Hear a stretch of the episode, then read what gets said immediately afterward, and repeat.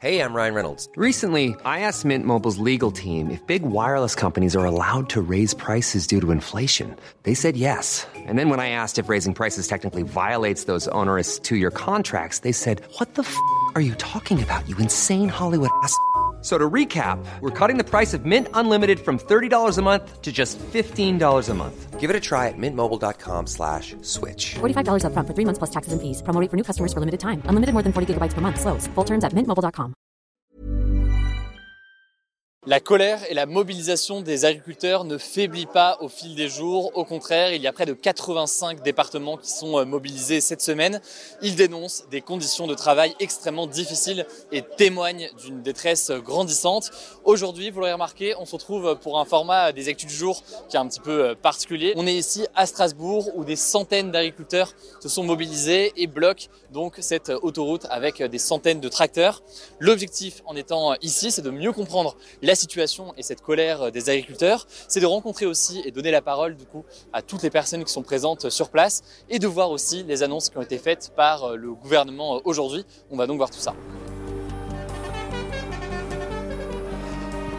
Je me lève le matin pour nourrir le peuple français et c'est vraiment une fierté de nos jours.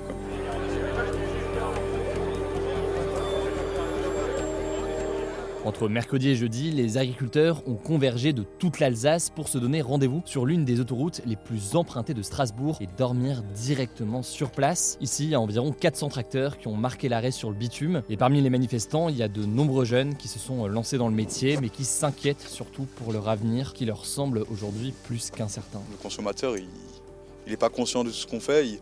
La seule chose qu'il voit, c'est le prix à la fin. Et ça, c'est malheureusement les grandes surfaces qui nous l'imposent. Forcément, le consommateur de nos jours, avec euh, tout ce qui est inflation, il ira vers le produit moins cher. T'attends quoi du gouvernement? Du gouvernement, j'aimerais bien un petit peu plus de compréhension, qu'ils arrêtent de nous imposer autant de normes, autant de paperasse et qu'ils regardent une fois la chance qu'ils ont d'avoir euh, des agriculteurs aussi motivés et passionnés de leur travail et de les mettre en valeur correctement plutôt que d'importer euh, tout et n'importe quoi à des prix exorbitants avec des normes ridicules comparées aux nôtres. Les consommateurs, ils nous traitent de pollueurs, mais avec nos produits phyto par exemple et des choses comme ça, alors que pas du tout, on n'est pas pollueurs. Si on, sort les produits phyto, c'est une charge énorme pour nos exploitations. Alors on évite le plus possible, mais au bout d'un moment, le blé qu'on veut récolter, il faut qu'il soit propre à la consommation. Du coup, il faut soigner les maladies.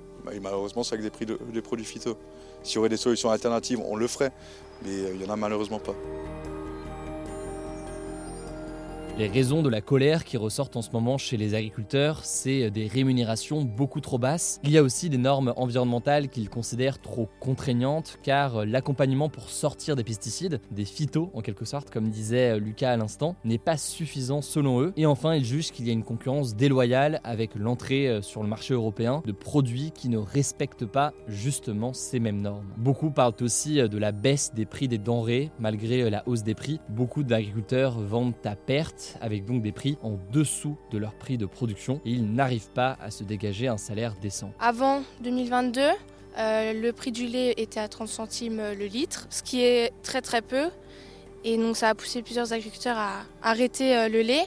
Mais maintenant, euh, la laiterie a décidé d'augmenter le tarif, donc ça fait un peu de bien malgré voilà, les, charges et tout ça avec des revenus très souvent bien inférieurs au salaire minimum, malgré en moyenne 55 heures de travail par semaine selon l'INSEE, et plus largement une détresse importante. Certains qui sont ici aujourd'hui dépassent parfois les 80 heures par semaine. Agriculteur, c'est le métier où on fait le plus d'heures en France. Qu'est-ce qui t'a poussé à venir ici depuis, depuis hier? Ce qui m'a poussé à venir ici, ben, c'est de défendre l'agriculture française, que ce métier puisse continuer correctement dans l'avenir et que je puisse en faire surtout mon métier dans de bonnes conditions. Ce que j'aime aussi, c'est le matin, j'arrive, je vois les animaux, pouvoir nourrir. Enfin, c'est quand on est quand même attaché. Et aussi, quand on est tard le soir dans les champs, voir un beau coucher de soleil, ça fait toujours plaisir en fait.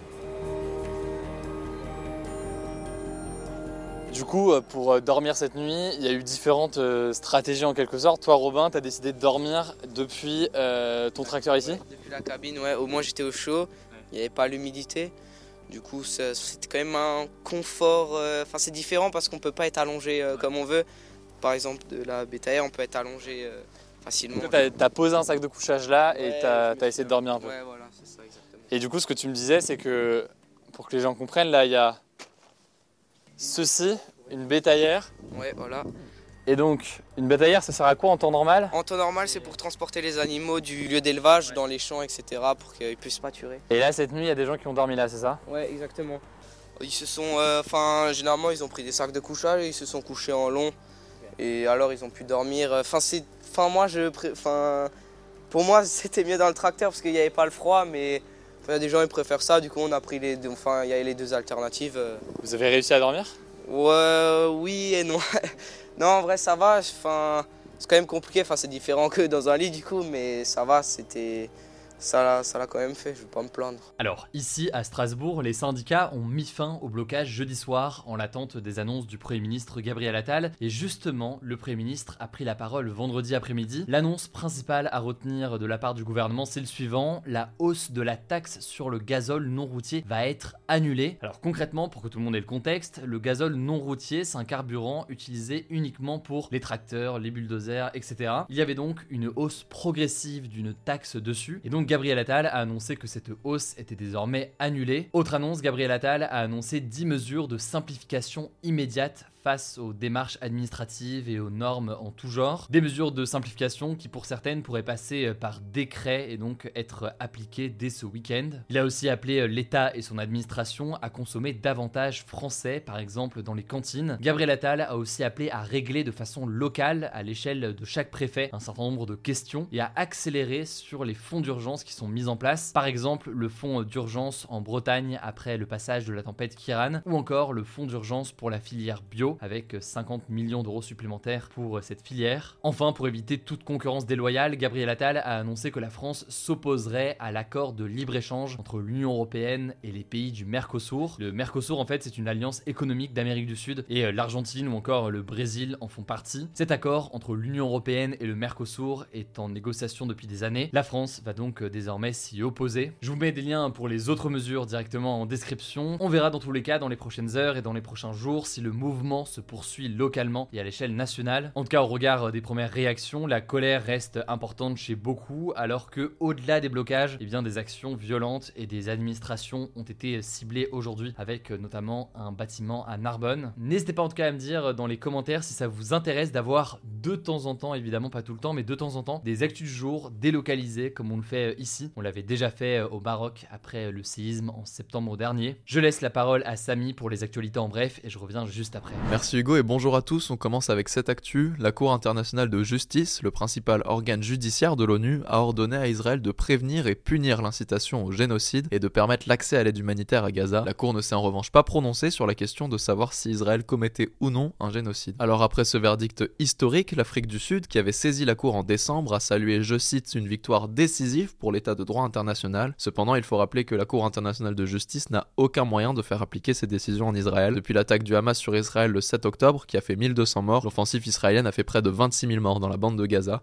selon le ministère de Santé du Hamas, la seule source disponible sur place. Deuxième actu en France, de nouveaux chiffres sur l'immigration ont été partagés par le ministère de l'Intérieur ce jeudi. Concrètement, la France a délivré 323 260 premiers titres de séjour en 2023. Un titre de séjour, c'est un document délivré par un État qui permet à un étranger de résider légalement sur celui-ci pour une période déterminée. Et concernant les expulsions, elles ont quant à elles augmenté de 10% par rapport à l'an dernier. Elles ont dépassé la barre des 17 000 expulsions. Alors ces chiffres ont été partagés quelques heures avant que le Conseil constitutionnel ne censure une grande partie de la loi immigration. Il avait été saisi en fait pour vérifier que la loi votée était conforme à la Constitution française, donc la loi suprême du pays. Au final, 40% du projet de loi a été rejeté par le Conseil et la loi devrait être promulguée par Emmanuel Macron dans les prochaines heures. Troisième actu, aux États-Unis, une nouvelle méthode d'exécution à l'azote a été réalisée pour la première fois au monde ce jeudi dans l'état de l'Alabama, qui est l'un des États américains où la peine de mort est encore autorisée. Concrètement, le prisonnier a dû respirer dans un masque de l'azote, un élément chimique, ce qui l'a privé d'oxygène. Selon le procureur général de l'Alabama, il s'agirait de la méthode d'exécution la plus indolore et la plus humaine connue. Mais pour l'ONU, cette méthode d'exécution inédite et non testée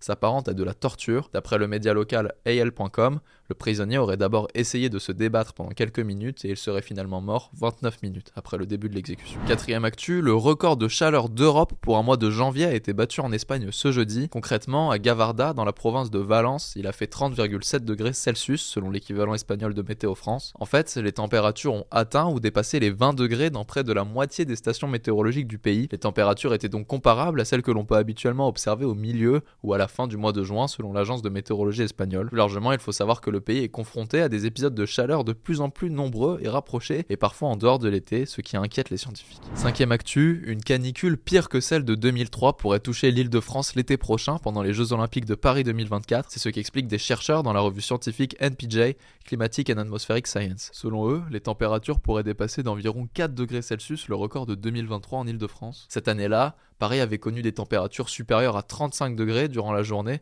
pendant 9 jours de suite, qui avait mené à la mort de près de 15 000 personnes. Alors attention, ça ne veut pas dire pour autant que ce scénario va de nouveau avoir lieu, et il ne s'agit en aucun cas d'une prévision météo, mais les organisateurs des JO ont expliqué travailler sur des mesures spécifiques en cas de forte chaleur. Certaines épreuves en extérieur pourraient par exemple être reprogrammées. Sixième actu, six associations environnementales ont décidé d'attaquer l'Union européenne qui a renouvelé l'autorisation du glyphosate pour 10 ans en novembre dernier. Le glyphosate, c'est un herbicide très controversé qui est utilisé dans l'agriculture agriculture il faut savoir qu'il avait été classé en 2015 comme cancérogène probable par l'Organisation mondiale de la santé et il est suspecté d'être un perturbateur endocrinien, donc une substance qui dérègle l'activité hormonale. Mais en septembre dernier, la Commission européenne, l'une des principales instances de l'UE, avait estimé que le niveau de risque ne justifiait pas d'interdire la substance en s'appuyant sur un rapport de l'Autorité européenne de sécurité des aliments. Les associations ont donc demandé à la Commission européenne de réexaminer leur décision. Elle a jusqu'un jour pour donner une réponse. On vous tiendra au courant. Et on finit avec une bonne nouvelle, des scientifiques ont réussi une FIV, donc une fécondation in vitro d'un rhinocéros blanc du Sud,